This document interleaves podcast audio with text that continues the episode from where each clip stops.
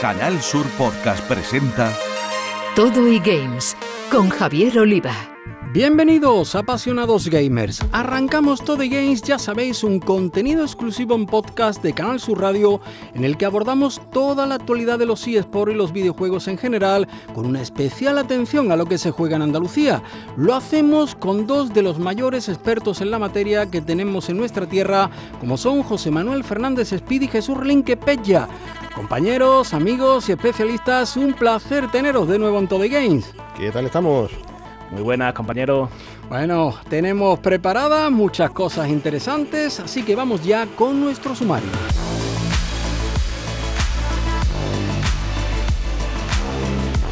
Seguro que no sabéis que el primer club femenino de eSport en Europa se ha creado en España y que en él hay un buen número de jóvenes andaluzas encargadas de crear contenido y preparar al equipo para competir. Se trata de Keres y con nosotros estarán hoy varias de sus integrantes como Cintia, Miriam o Sara para contarnos cómo está siendo la experiencia. En cuanto a las noticias de estos días, vamos a profundizar en todo lo relativo al Summer Game Fest, el evento en el que a falta del habitual E3, las grandes productoras de videojuegos han presentado todo lo que está por venir.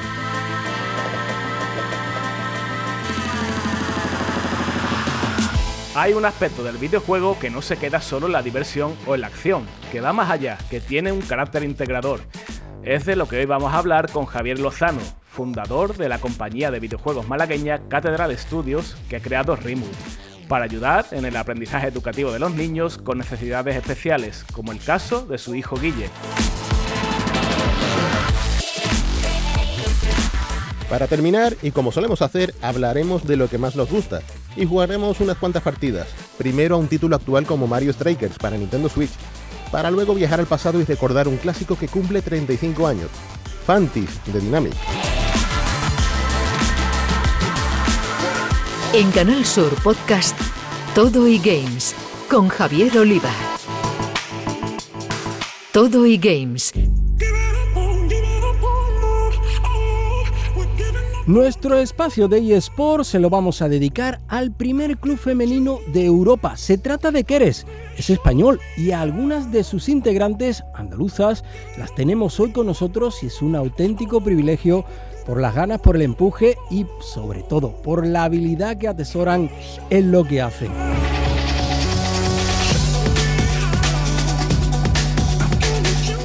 Bienvenida chicas, Cintia, Miriam y Sara. Gracias. ¿Qué tal?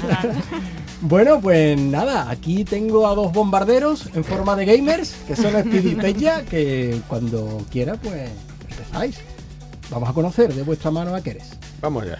Venga, pues empiezo yo con la primera pregunta, yo creo que obligada, porque bueno, sabemos que vuestro equipo, que, que eres, em, actualmente tiene más de 50 personas eh, trabajando entre casters, eh, jugadoras, creadoras de contenido, impartiendo clases, ¿verdad?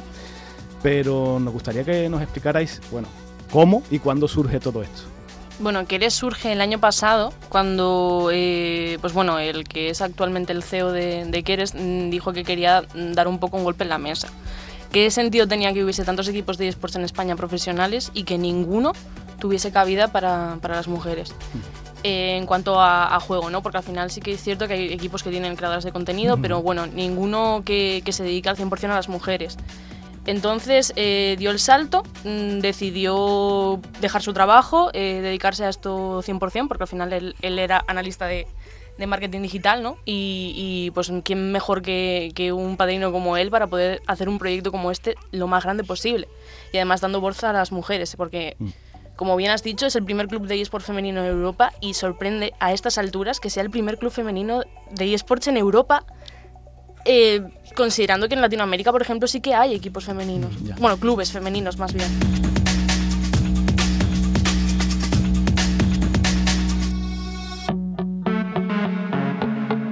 Pues nosotros que ponemos el foco muy de lleno en el tema de los eSports, eh, una pregunta que siempre tenemos eh, es el tema de la igualdad, de la inclusión, de cómo se lleva a cabo, ¿no? ¿Qué, qué mecanismos ¿no? hay en los distintos grupos y demás. Y es lo que me gustaría saber en, en, vuestro grupo en concreto, qué mecanismo tenéis en activo para esos objetivos. Bueno, al final eh, nosotros partimos de la base de que todas las creadoras de contenido y jugadoras son mujeres. Sí que es cierto que en el staff eh, nos da un poco más igual porque en realidad ahí lo que buscamos es la excelencia, no buscamos eh, dar el foco a una mujer o a un hombre. Si bien es cierto que en el staff pues hay, eh, da la casualidad de que hay tres chicos y todos los demás somos chicas, quizás por afinidad con el proyecto o, o por lo que sea, pero para nosotras el objetivo es dar foco a las chicas para poder, para poder llegar a lo máximo posible en la escena española y que se nos empiece a ver porque hay muy buen nivel, hay muchas chicas que se quieren dedicar a esto y faltan muchos referentes en España, sobre todo mujeres. Tú, Miriam, eres directora de comunicación, formas parte de ese staff, pero al lado tenemos a Cintia y a Sara, eh, que se pueden presentar, ¿no? Ellas y contarnos qué es lo que hacen en Queres. Sí, Primero, si quieres, Sara. Sí. Eh, bueno, mi nombre es Sara, como más bien has dicho, encantada. Y yo formo parte del staff de creadoras de contenido de Queres eh, asesorando a las chicas, reclutando nuevas y también pertenezco a lo que sería el formato de academias que tenemos en Keres. Yo soy una jugadora de academia, concretamente de Rocket League, y soy, soy una más. Yo estoy todos los días entrenando, todos los días compartiendo tiempo con ellas, cuando puedo me dedico a hacer creación de contenido en, en plataformas y eh, asesoro a otras chicas también como, servicio técnico, ¿no? Si tienen algún problema con su software, su ordenador, con lo que ellos hagan streaming todos los días, estoy ahí para, darles esa ayuda. Cintia. Pues yo eh, me incorporé hace muy muy poquito, creo que fue la última incorporación, ¿puede ser? Sí, creo que sí. Y nada, eh, yo soy creadora de contenido. Eh, he entrado por, sobre todo porque hago variedad, hago mucho tipo, no hago solamente un eh, Valorant o, Counter, o, sino puedo estar jugando roleplay o puedo estar haciendo algo de tecnología, programación, diseño. Me encanta enseñar a la gente a hacer cosas, ¿no? Entonces, esa creación de contenido que se ve poco, mm, o sea, no es que se vea, no es que la gente lo vea poco, sino que es raro de ver, ¿no? Sobre todo en una chica, porque una chica que programe, mm, madre mía, eh, nos explota la cabeza, ¿no? Entonces esas cosas eh, creo que es lo que Keres ha querido encontrar en mí, ¿no? Y, y, además no solo eso, sino yo también eh, aportarle a Keres en todo lo que sea técnico, ayudarle a Sara eh, a poder dar ese soporte, ¿no? Eh, tanto eh, técnico hardware, software o lo que haya, lo que haga falta.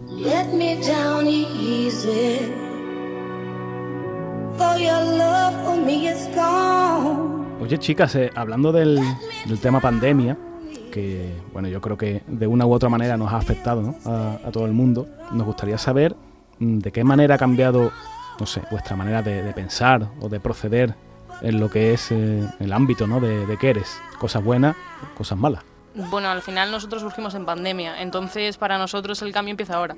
ahora es cuando estamos empezando a vernos las caras, estamos yendo más a eventos presenciales. Eh, hace muy poquito tuvimos la suerte de anunciar el primer patrocinador grande eh, de Keres, que ha sido Visa, y tuvimos que ir hasta las oficinas a poder hacer la presentación. Entonces, nuestro, a ver, tenemos la suerte de que al ser un club de eSports podemos trabajar en toda España. Entonces tenemos creadoras de contenido prácticamente en todas las partes de España. Entonces, eh, para nosotros el nativo digital es lo, lo, normal. O sea, nosotros mm, hemos nacido en la nube y vamos a seguir en la nube. Hmm. Si bien es cierto que ahora estamos empezando a vernos un poquito más las caras. Y ya, Sí, joder, teníamos unas ganas de vernos porque el primer evento que tuvimos grande lo organizamos nosotros, que fue una competición de Counter-Strike. Y, y, ahí fue cuando yo desvirtualicé, por ejemplo, a mi jefe que ya eh, me vino a, buscar a la estación de trenes y fue como, uy, qué alto eres, madre mía, en la cámara no pareces tan alto. Bueno, yo, tengo una preguntita relacionada ya directamente con los videojuegos en sí, ¿no? Y me gustaría saber cuáles son los que más soléis castear y participar, pero también tenía la curiosidad de realmente antes de, yo creo que, que como grupo, eh, es algo muy positivo, ¿no? El que os hagáis fuerte, ¿no? En el sentido de decir, aquí estamos, ¿no? Como mujeres y tal.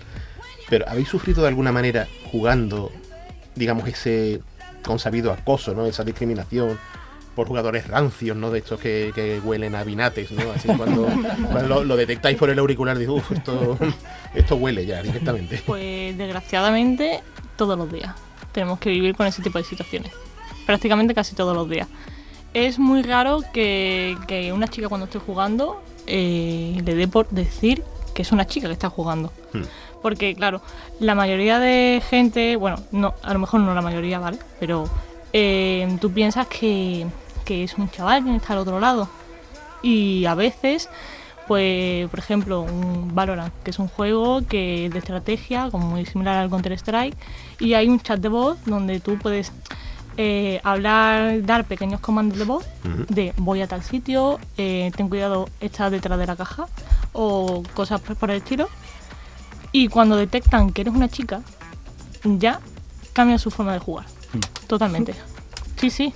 De, bueno, vale, a lo mejor tienes mm, menos bajas que yo porque eres una chica, apuntas peor, ya no sabes jugar, no sabes como cuál es la estrategia del juego, lo que hay que seguir. Es como, mm, a lo mejor voy incluso mejor que la otra persona en la partida y es como, no te está dando que no, que no tiene sentido, que por, no hay, que claro. por ser una mujer juegue diferente. Porque que, que yo sepa, tú tienes las mismas manos que yo. Hmm. Quién sabe, a lo mejor mm, yo sé jugar mejor. Pues desgraciadamente tenemos que vivir con este tipo de situaciones hasta llegar a un punto en el que mm, optamos por no decir nada. Jugamos en silencio, no nos comunicamos con el otro equipo, eh, no jugamos comunicándonos a no ser que juguemos con amigos y estemos hablando entre nosotros porque seamos ya un equipo de cinco. Y son detallitos que, quieras o no, mm, amargan un poco nuestra La experiencia, experiencia. de juego durante mm, toda la partida. Yo, fíjate que doy, doy fe desde un punto de vista muy radicalmente. Hace años, cuando yo jugaba online a StarCraft, yo me ponía Spidey y muchos usuarios pensaban que yo era una chica. Con ese, y, y lo notaba radicalmente, el comportamiento, la manera, o sea, era, era como que iban muy, muy a saco, ¿no? Muy, una discriminación muy, mm, incómoda, ¿no? ¿no? De hacerse, ha- hacerse el duro, ¿no? Sí, Delante sí, sí, de, sí, sí, era como de la otra persona. De repente digo, sí, sí, la- estaban creciendo ¿no? a base de chat de texto, digo, madre mía, el personal. tremendo, tremendo. ¿Y, y qué juego jugáis? ¿En qué juego tenéis que soportar a los malandrines? Pues, En todos, no. eh, prácticamente la gran mayoría, pero yo, por ejemplo, en, en Rocket League no tengo que aguantar a nadie. Porque no, no suelo hablar con nadie. Ahora han puesto, han actualizado el juego y tienen chat de voz. Ah, No lo uso. Hay mucha gente que tampoco lo usa. Y jugamos, el, bueno, en Keres solemos jugar Rocket League, que tenemos en la academia, Valorant, CSGO. eh, tenemos, ahí está eh, Day by Daylight. Tenemos también Es, es el favorito Fortnite. Billy. Ya también. Sí, Vamos, en, pues- la fibra, pues ¿eh? la- Creo que la Academia de BD De hecho- era, una de las principales que tuvimos en Keres. De hecho, la Academia de BD es Y la, la más primera grande. que se hizo en Keres, la primera que tuvo entrenador y, y psicóloga deportiva. y, la, ma- y la más grande, Vale. ¿eh? Creo la más que grande. Es la más grande. Qué bueno. vaya, vaya, vaya. Tenemos mucho, mucho gente trabajando dentro y cuando tú miras los canales de voz cuando se meten las chicas a jugar, ves por lo menos 10 personas. Sí, Así, es increíble. Es una de las academias más, más majas. Sí, Qué maravilla. y con mucha comunidad. Had to lose it all to win a fight. I had to fall so many times. Oh.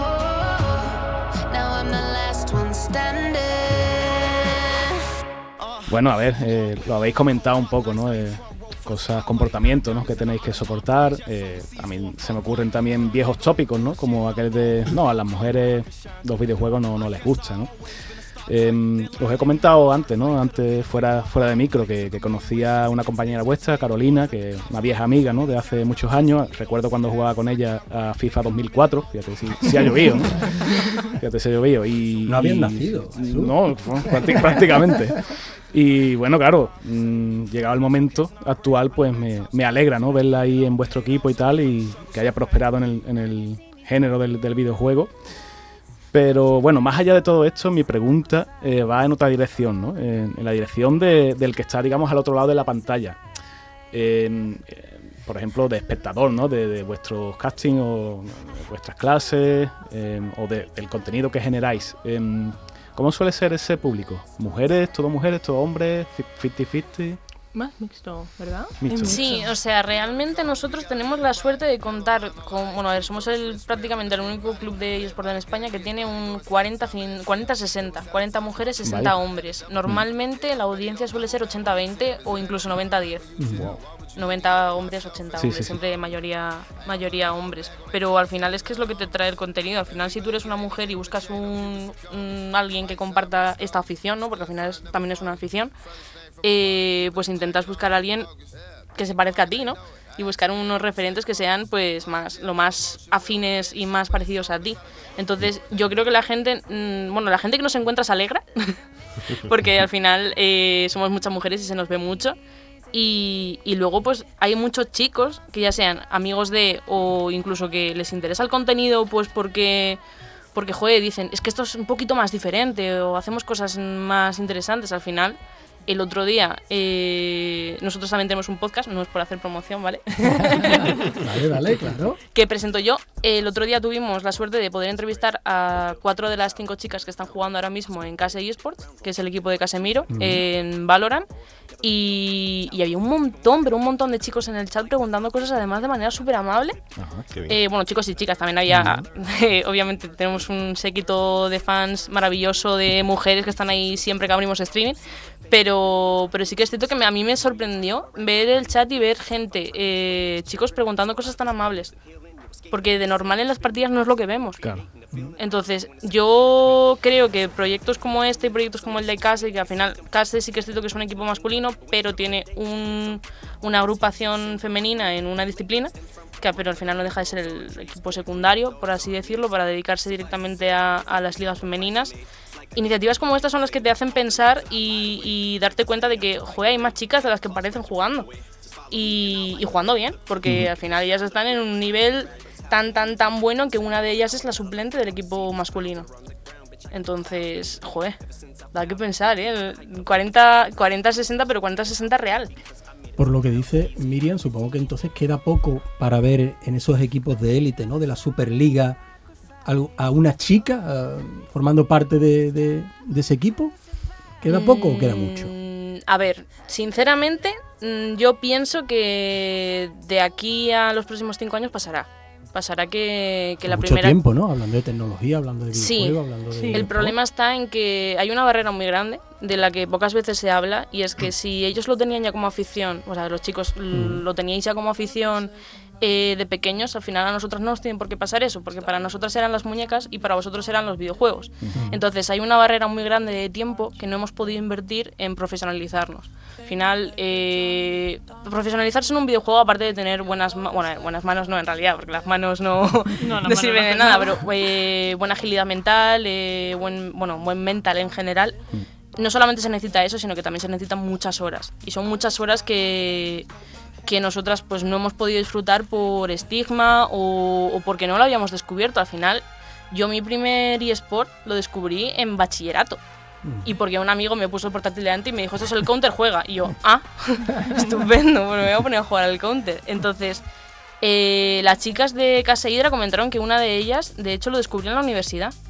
Y qué pasa, que era tan buena, pues que ha conseguido destacar tanto como para estar en un equipo nacional de, de buen nivel. Pero ahí hay una barrera que sí que es cierto que existe. Y a menos tiempo, menos posibilidades tienes de poder dedicarte a esto. A mí para ir terminando sí que me interesa mucho, porque habrá muchas chicas oyéndonos, eh, decir cómo se puede formar parte de la comunidad de Keres, cómo se puede estar en sus academias, cómo se puede optar a ser creadora de contenidos, cómo incluso se puede formar como, como jugadora de eSport, a dónde acudir, Eh, cómo tienen que hacerlo. Pues a ver, nosotros tenemos unas redes sociales que llevo yo. Entonces, eh, lo primordial es primero hablar con nosotros. Normalmente, o sea, tenemos los MDs abiertos para la gente que quiera preguntar cosas. eh, lo puede hacer. Y, y luego, pues nosotros eh, las academias las tenemos en formato escuela. Entonces, eh, tenemos un curso que dura de a más o menos de septiembre a, a, pues julio, agosto, depende. Y ese curso es completo. Entonces, al principio de septiembre vamos a poner una serie de convocatorias para X juegos en los que haga falta eh, más chicas. Y es cuestión de apuntarse y, y pasar la, La inscripción entrevista. entonces en septiembre, ¿no? Eh, este año prevemos que sea en septiembre, sí. vale. Depende de la academia, porque hay academias que sí que están un poquito más completas o que han recibido gente hace poco, como Rocket League. Pero, pero sí, prevemos que en septiembre se vayan a abrir academias. Y luego creación de contenido, mm, lo importante es que veamos afinidad y que, y que veamos a las chicas. O sea, que sigan creando contenido y, y seguramente si no lo piden ellas, en algún momento nosotros cojaremos, cojamos y les abramos MD. Mm. ¿Sabes? Para, para preguntarles, oye, ¿te apetece eh, participar en el proyecto de Quieres? Y ya está, porque así es como, como fue con Salaris. Y eso, eso ha pasado con muchas chicas. Sí. que yo precisamente recluto a chicas. Que me paso por. Me doy un paseo por Twitch, por ejemplo. Y veo sus streaming, veo su comunidad, veo su, su estilo a la hora de jugar, qué tipo de contenido crean, un poquito de su personalidad. Y entonces, pues. Me meto en sus redes sociales, les contacto y digo, oye, ¿quieres ser del equipo? La ojeadora, ¿sabes? La Ojeadora, sí, scouting, claro. Muy bien, muy bien. Bueno, pues chicas, de verdad, enhorabuena ¿eh? por ser pioneras, por esa pasión que derrocháis por los videojuegos, por el eSport. Eh, os deseamos muchísimos éxitos en vuestra trayectoria, al equipo también, con esa llegada de patrocinadores tan fuertes como, como Visa y No con solamente. varias andaluzas formando parte de él, de lo que nos sentimos. Muchísimas gracias. ¿eh? Muchas gracias. Muchas gracias. A vosotros.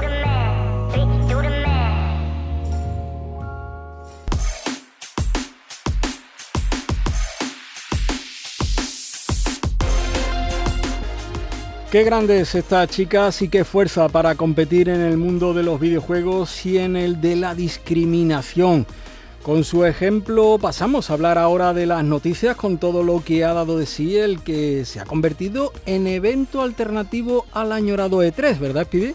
Pues sí, porque con estas fechas tan al rojo vivo, literalmente, el mundo del videojuego realmente se anima por la presencia ¿no? de este tipo de eventos, ¿no? El siempre esperadísimo E3, que se suele celebrar todos los años en el idílico paraje de Los Ángeles, pero que, bueno, con el tema del COVID y todo lo que hemos ido pasando en estas últimas jornadas, pues eh, no hay E3, no hay E3, nos quedamos sin E3.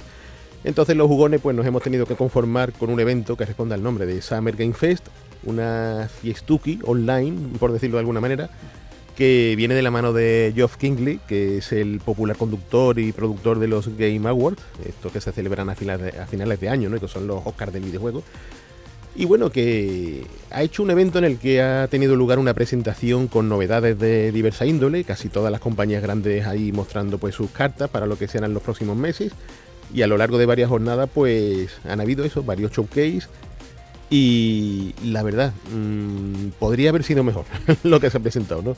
La expectación era algo parecido a lo que tenemos siempre con los E3, ¿no? Algo que hiciera saltar de las sillas al público, pero no ha sido así. Las sorpresas han sido pocas, eh, los grandes bombazos parece que se postergan para una futura ocasión, pero bueno, aún así, de un modo u otro, hay cosillas que reseñar dignas de copar esta sección de noticias, ¿no, Jesús? Sí, sí, aunque bueno, es verdad que estamos partiendo de una comparativa quizá injusta, ¿no? Y, y muchas veces las comparaciones son odiosas, en este caso totalmente, ¿no? Es cierto. Aún así, pues bueno, llamó la atención, por ejemplo, ese remake de The Last of Us para Play 5. Eh, para la ocasión le, van a llamar The Last of eh, parte 1, para, bueno, para que esté en consonancia ¿no? con su segunda entrega.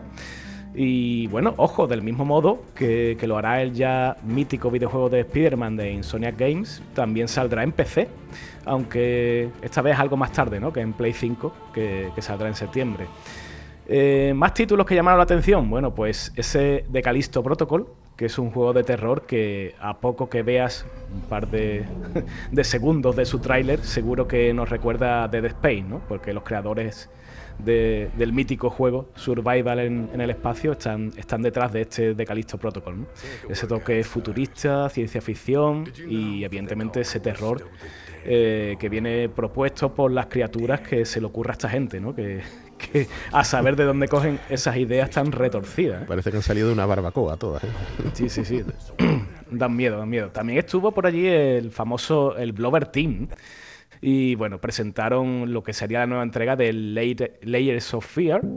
Eh, y bueno, y hablando de terror, pues también eh, podemos decir que, hubo mucha gente sorprendida con un tráiler que parecía retornar de alguna manera ese Dead Island 2, ese juego de zombies que quedó en el, en el olvido, que quedó cancelado, pero al final lo que era, lo que traía ese tráiler era el Goat Simulator 3. eh, simulador de cabra, ¿no? Para, para, para entendernos, ¿no? Con un vídeo que parodiaba eh, ese famoso tráiler del Dead Island 2. en el que había un tío posturita, ¿no? Haciendo footing mientras poco a poco todo el mundo a su alrededor pues se iba convirtiendo en, en zombie. Pero nada, eh, como digo, pues eran estas locas cabras de, de una tercera entrega que viene a continuar, por cierto, una segunda parte que nunca existió. ¿no? Eh, la verdad es que todo lo que acontece y rodea a los Goat Simulator es bastante loco. Que un poco como la película aquella, ¿no? Vivancos 3, ¿no? Es verdad, que, que- que iban a hacer las dos primeras, ¿no? Eh, si- Exactamente. si gustaba. Bueno, y, y para terminar también una, una auténtica sorpresa. eh, un título muy original y del que apenas se sabía información, ¿no? Es el de Plucky Squire, que es un título que parece que va a mezclar eh, dos dimensiones y, tres dimensiones y que detrás de, de su desarrollo pues hay un ex componente de, de Game Freak. Casi nada, ¿no? Los que crearon Pokémon. Eh, Devolver Digital serán los que publicarán esta futura joya con un vídeo, un tráiler que conquistó el corazón de, de todo aquel que lo vio, ¿no? mostrando a un héroe corriendo por las páginas de un cuento que de, de repente se sumerge en un mundo tridimensional y que parece muy muy espectacular, ¿no? muy muy de fantasía, eh, con un viaje que, que seguirá el, eh, las aventuras del protagonista, de Jot y de sus amigos, que han sido desterrados de, de un cuento por el villano que se llama Hangramp y que bueno, parece un poco eh, un homenaje ¿no? a los cuentos de la fantasía de, de antaño, que la verdad que visualmente es espectacular, ¿no? merece la pena buscar ese vídeo. Sí, sí, porque no se puede describir con palabras. ¿eh? Es im- impresionante este de Black is White. Pero bueno, además de esta presentación ¿no? general en el que todas estas compañías enseñaron sus cositas y demás, pues hubo algún showcase concreto en- centrado en, en determinadas empresas, ¿no?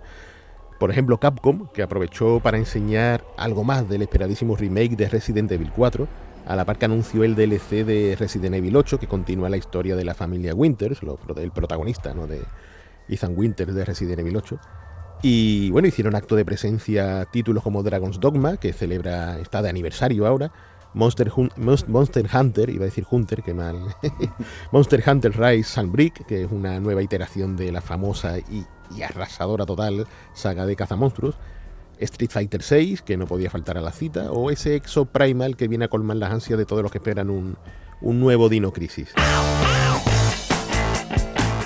Y bueno, Microsoft, que también estuvo ahí, ¿no? Hizo, digamos que fue un poco la estrella de toda esta semana, en compañía de Bethesda, eh, que también tuvo su propio evento por streaming y anunció al personal eh, las bondades visuales del nuevo Forza Motorsport, que tiene una pinta increíble, y nuevos aparatos para el Flight Simulator, entre ellos helicópteros y aviones del año Catapum. Vamos, aviones de estos antiguos que no sabe uno ni cómo planea eso.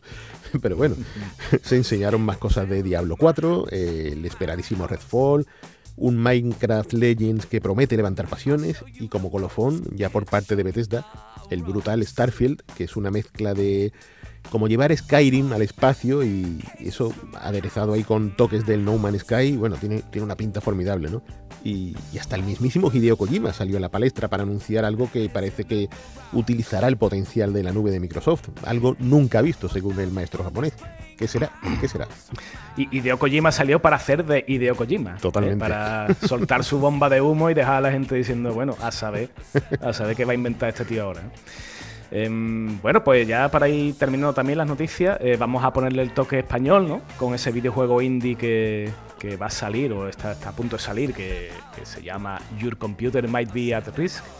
Eh, detrás del juego está Tenebris Studio, lo ha publicado Badland Publishing.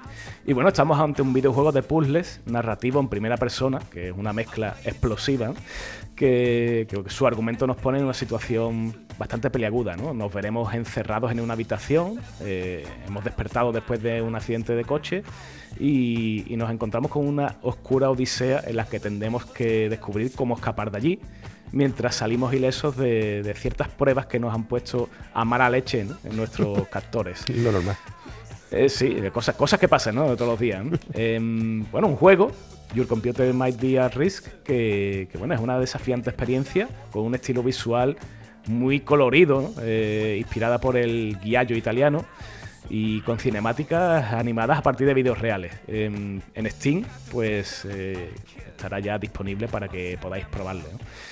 Y finalizando ya, algo que nos gusta, ¿no? Algo gratis, gratis entre comillas, ¿no? Eh, porque Capcom ha dicho que si tenemos en Xbox One o en Play 4 eh, alguno de los Resident Evil 2, el 3 o el 7, pues pone a disposición de, esos usuarios que lo tengan la actualización para, para que se vea mucho mejor ¿no? en, las nuevas iteraciones de, de las consolas de Xbox y, de PlayStation. Eh, 4K, 60 imágenes por segundo, ray tracing, bueno, una, una pasada, ¿no? Y como decimos, si no lo tenéis, pues quizás sea buen, buen momento, ¿no? Para hacerse con ellos porque parece que, que merece la pena este subidón. En Canal Sur Podcast Todo y Games con Javier Oliva. En Todo Games hacemos mucho hincapié en el videojuego desde el punto de vista competitivo, con los eSports y también por el puro ocio, pero queremos abordar otros ámbitos de utilidad del videojuego, una apuesta más social e inclusiva. Ahí una compañía malagueña, Catedral Studios, ha creado Remote, que ayuda en el aprendizaje educativo de los niños con necesidades especiales.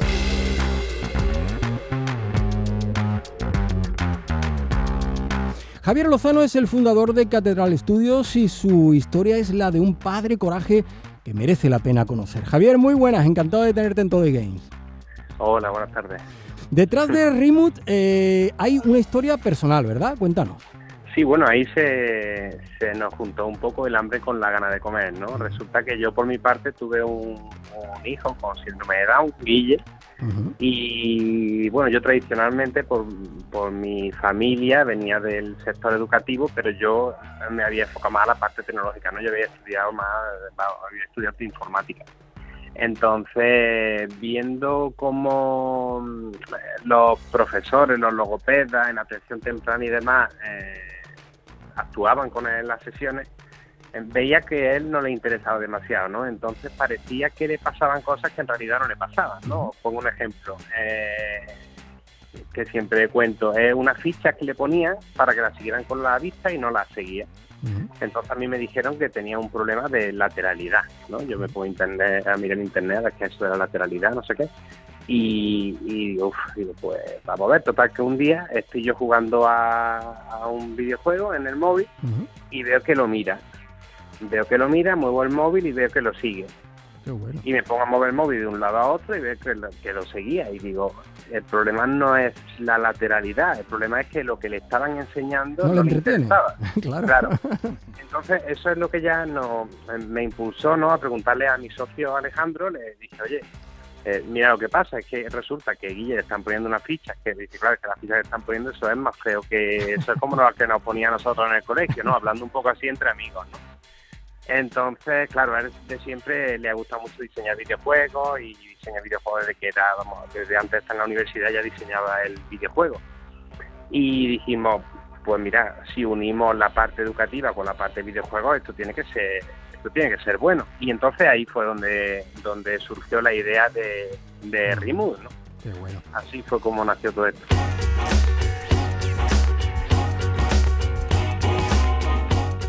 Bueno, nuestros compañeros Speedy y Pella eh, quieren sumarse a esta entrevista. Javier, ahí los tienes. Muy bien.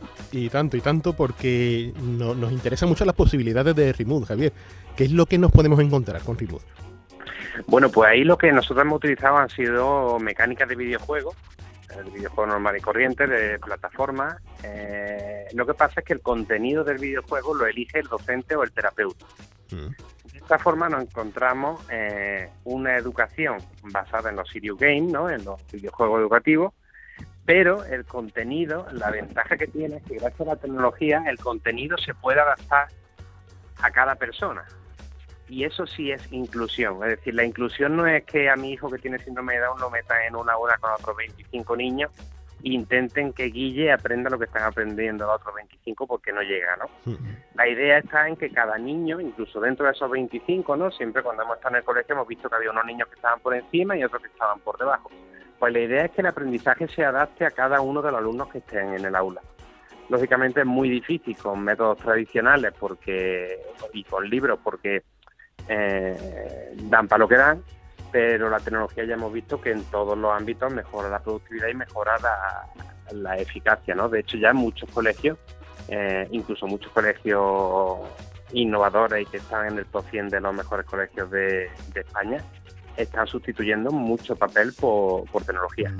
Bueno, Javier, eh, sabemos que Remote está disponible para dispositivos iOS y también para Android en una versión gratuita que, bueno, que acumula ya no sé cuántas descargas, ¿verdad? Y nos gustaría saber, bueno, pues si es- hay esta versión gratuita, también creemos que hay otra premium, ¿no? ¿Cuál es la diferencia? ¿Qué es lo que aporta esta versión premium? Sí, pues mira, la versión gratuita, ahora mismo nosotros tenemos la versión gratuita para padres porque eh, el modo historia, como nosotros lo hemos llamado, ¿no? El modo secuenciado, no lo hemos creado. La parte que es de pago es una web que es para los profesionales, ya sean colegios, ya sean logopedas, ya sean maestros de audición y lenguaje o lo que sea, que son los que personalizan esas tareas. Y la parte de personalizar tareas para el docente y para la entidad educativa es de pago y la versión para el, para el padre, que, que le pone esas actividades o esas tareas para que la haga su hijo, es gratuita ahora mismo. Ya tenemos más de 3.000 descargas, verdad que llevamos poquito dándole promoción y se y hemos, vamos, hemos duplicado las descargas prácticamente en cuestión de, de tres meses. Así que, bueno, por ahora estamos muy contentos. Ahora ya queda que los docentes y que también la administración no vea esto como, como una posibilidad real para, para la aula.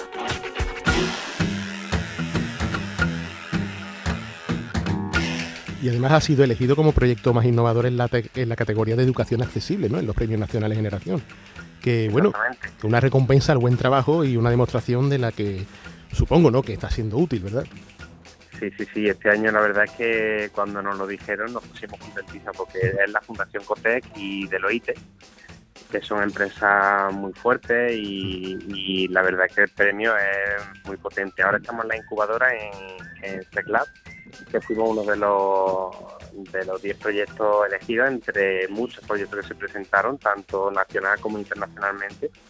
Y en los colegios SEC, que de hecho son pioneros en, en innovación educativa, estamos haciendo un piloto con Remote y, y estamos muy contentos. Bueno, Javier, contáis eh, con el apoyo, el acompañamiento ¿no? de, de programas como Minerva, de la Junta o, o- o de Vodafone, ¿no? incluso. eh. Exactamente, nosotros en 2020 la verdad es que eso fue lo que nos impulsó, ¿no? En 2020 nosotros andábamos muy, muy perdidos porque no sabíamos si, eh, si estábamos vendiendo un producto a padres o era un producto a... eh, estábamos un poco perdidos, ¿no? En esa parte no sabíamos muy bien en dónde enfocarnos, si más familia, más entidad educativa y en 2020 pasamos por Minerva y la verdad es que nos vino súper bien porque aprendimos mucho a optimizar recursos, a no gastar más de lo que debíamos y a lo poquito que, que teníamos, aprovecharlo súper bien. Y ahí vamos, hay un equipazo tanto a nivel de comunicación como a nivel de, de toda la gestión, gracias siempre está, ¿no? Es como la mami, ¿no? Está siempre como mirando a todos por encima. Gracias Catalina, para quien no la conozca. ¿eh? Sí, sí, sí. Y, y es verdad que aún después de pasar por Minerva, si siempre que necesitamos algo, consultamos y están ahí, ¿no? Que es verdad que se, se agradece, que no es la típica incubación, ¿no? Que la haces como que llega, la haces, termina y te vas y hasta luego que vas. Ahí sigue siendo de, de la familia Minerva ya para siempre.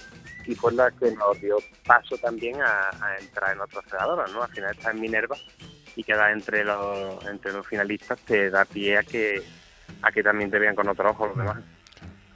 Eso es genial. A- aparte de Remote, que está claro que es vuestra criatura más preciada, ¿no? ¿Qué más videojuegos o trabajos para esta industria hacéis en Catedral Studios? Bueno, nosotros hemos hecho trabajos para terceros de gamificación. Por ejemplo, el, el Museo del Sevilla Fútbol Club, lo- la parte de gamificación y toda la parte del Museo Interactiva lo hicimos nosotros. Todo el donde hay, por ahí donde hay pantallas, donde la gestión online del museo para encender, apagar el museo, todo eso lo hicimos nosotros. La, la has alegrado la tarde a, a Speedy. Eso es, Ole. se da el río. ¿Por qué del Betis o qué? No, no, no, más sevillista que... Ah, bueno, ah, bueno. Y bueno, también hemos hecho skate room. eh, aquí en Málaga hicimos el skate room del, bueno, de lo que era el Museo Ruso, que ahora lo han desmantelado, y del Pompidou, y ahora estamos haciendo el del Picasso. Eh, en fin, hemos hecho bueno un- otro videojuego que es de como un Tamagotchi, que Pixie se llama, lo hicimos también nosotros. y la parte de iOS tenía la versión de Android y nosotros hicimos la de la de iPhone y bueno casi todos han sido proyectos a terceros no como proyectos propios aparte de las vueltas que ha ido dando Remote y algún prototipo que hemos hecho para alguna startup tipo educativo y demás en cuanto a, a videojuegos lo que es un videojuego en sí eh, han sido esto lo que lo que hemos hecho. Y Remote es, como tú dices no es nuestro bebé. Oye, pues Javier Lozano, fundador de Catedral Estudios, la compañía malagueña creadora de ese premiado Remote, recordamos terminado en D, Remote, una forma de llevar los videojuegos a la inclusión y una historia personal del padre de Guille, un niño con síndrome de Down que pensó un día que podía hacer algo más por la educación de él y de otros muchos niños. Así que un placer, Javier, eh, tenerte en Todo Games y nuestra inmensa enhorabuena. muchísimas gracias a vosotros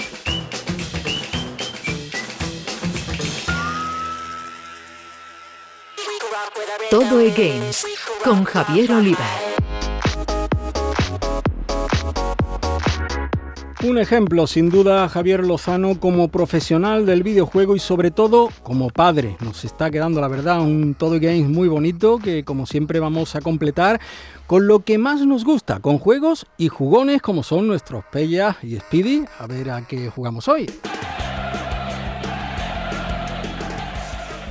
Pues hoy nos vamos al deporte rey, pero de una manera curiosa, ¿no? Porque es Super Mario ese gran deportista, ¿no? Estamos, siempre pensamos en Nadal, pensamos en Michael Jordan como las grandes estrellas del deporte, pero es que este Mario de Nintendo, que si golf, que si tenis, eh, ahora fútbol, Está a la altura de Shisho Terremoto. ¿eh? Exactamente, ¿no? Eh, además, por- a la altura, literalmente, ¿no? Diría yo. Pero bueno, el caso es que Nintendo ha presentado este Mario Strikers Battle League Football para Nintendo Switch, que viene a ser una nueva iteración de esta saga eh, deportiva, ¿no? Que creo que su primera entrega, si la memoria no me falla, fue en Nintendo GameCube. Y que aquí para Switch pues vuelve a presentar esa magia, ¿no? Literal, ¿no? Porque están todos los personajes del elenco de la familia Super Mario jugando al fútbol, cada uno haciendo pues virguerías que dejan a la altura del betún a Oliver y Benji, piruetas súper explosivas, casi disparos con balones de fuego, ¿no? Una barbaridad, ¿no? Y el caso que conforman un juego súper arcade, muy, muy divertido, eh, pero muy orientado al multijugador realmente, ¿no? Que en, en sí es lo que debe ser un juego de fútbol. Pero bueno, ya sabemos que un poco la manera que tiene Nintendo de, de presentar esas pequeñas campañas, esos campeonatos para un jugador, pero que en esta ocasión se queda como algo muy soso, muy, muy aséptico, ¿no? Eh, y es que eh, diría que es testimonial porque vas pasando por campeonatos en los que no pierdes ningún partido. O sea, e- es un paseo, ¿no? Ganan los partidos por goles y goles y goles a poco. A poco que te interese un poco la mecánica de cómo se juega y tal, ¿no? Y es muy fácil adaptarse a ello, pero no da esa satisfacción que puede ser, por ejemplo, coger un Mario Tennis o liarte precisamente con el Mario Golf, que es un juego que tiene muchas emociones en cada encuentro y tal. Y aquí se ve claramente que el modo para un jugador es testimonial, apostándolo todo por el online, que es donde de verdad enseña la mejor cara este, este Mario Strikers. Y es que eh, cuando te encuentras realmente con un rival a la altura, un rival que sepa, digamos, exprimir exactamente lo que es el juego y tú, en consecuencia, actuar, ¿no? Pues para intentar doblegarlo, por decirlo de alguna manera, es cuando de verdad Mario Striker enseña lo bueno, lo bueno que es. Eh, un juego que quieres un partido detrás de otro si te encuentras a gente así, ¿no? Eh, eh, es una experiencia que a pesar de que usa prácticamente todos los botones de la Switch, ¿no? La usanza de como pasa con FIFA o, o eFootball, ¿no? De Konami, parece exigente, pero realmente es muy fácil, muy asequible, ¿no? Sencillo de manejar, pero demostrando una profundidad que no, no tiene parangón, ¿no? En lo que era la franquicia hasta ahora.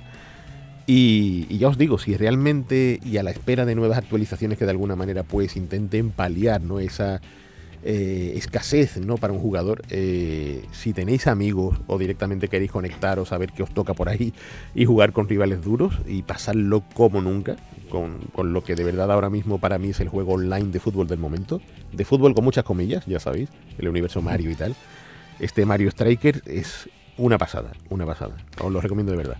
Bueno, no, no- no viene mal, ¿no? Porque es verdad que en los últimos tiempos el, el videojuego de fútbol eh, anda un poco de capa caída, digámoslo así, ¿no? Por, por unas u otras cuestiones que hemos, que hemos ido comentando, ¿no? En los Todo Games.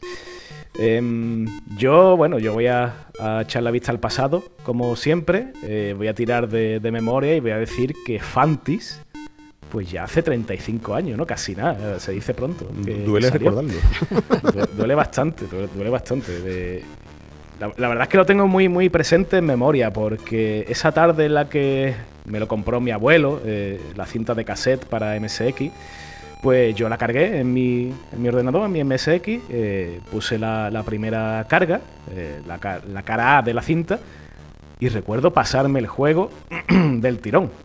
O sea, tú has comentado antes, ¿no? Que el Mario Striker es fácil y tal. Bueno, pues este juego, por lo menos la primera entrega, la primera carga, digamos, me la pasé sin, sin tener que volver al menú principal ni una vez, ¿no? Y eso era extrañísimo en esa época, tú lo sabes. Y, y de Eh, hecho, la, la segunda era más fácil todavía que la primera.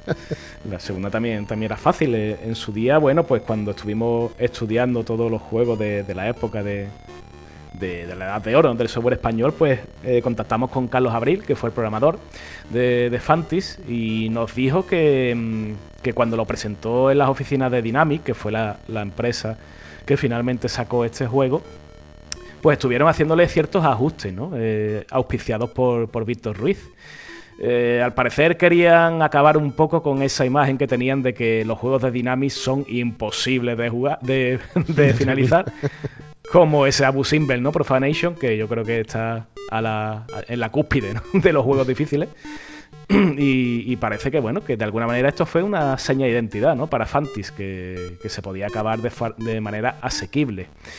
Em, bueno, a lo mejor hubo gente que le pareció demasiado fácil y estaba acostumbrado a otra cosa, pero la verdad que yo guardo un muy buen recuerdo. ¿no? Eh, tenía cositas interesantes porque yo he dicho que, que cargué la cara A de la cinta, que era un matamarcianos, em, un poco con reminiscencia de, de ese Gradius, ¿no? de Konami. Pero es que la cara B eh, tenía esa doble carga, ¿no? Famosa de, de Dynamic, ese FX doble carga, eh, en la que manejábamos directamente a un personaje, un personaje femenino en este caso, a la comandante Selena. Y nada, eh, era más un poco tipo de, de pa'lante y al botón, lo típico, ¿no? De saltar, disparar a, a todo tipo de bichos, de alienígenas en, en un planeta extraño. Y que, como tú has dicho, también era asequible, ¿no?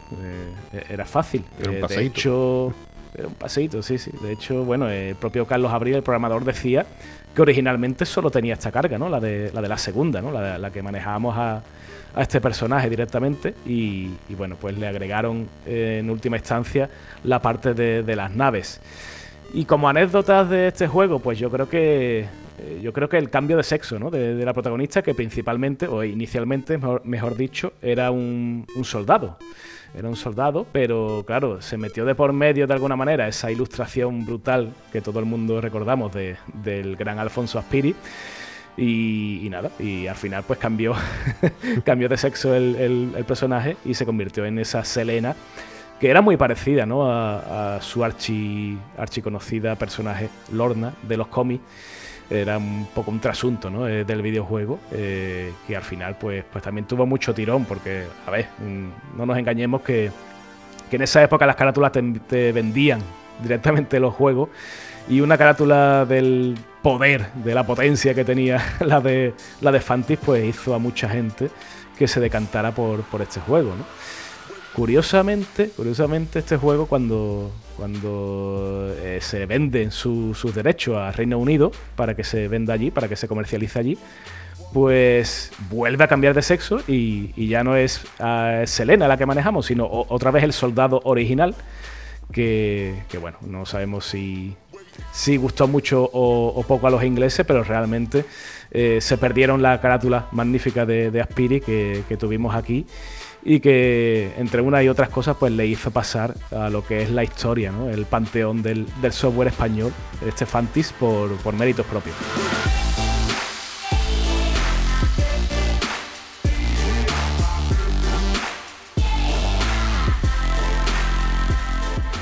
Llegamos al final de esta nueva entrega de Todo y Games, el podcast exclusivo sobre videojuegos de Canal Sur Radio que ha estado realizado técnicamente por Álvaro Gutiérrez y Dani Piñero, al que os pedimos que os suscribáis en nuestra plataforma o también en Spotify o Google Podcast. Nuestros expertos José Manuel Fernández Speedy y Jesús Relinque Pella, como siempre, se despiden esta vez hasta septiembre y mientras tanto... A seguir A seguir jugando.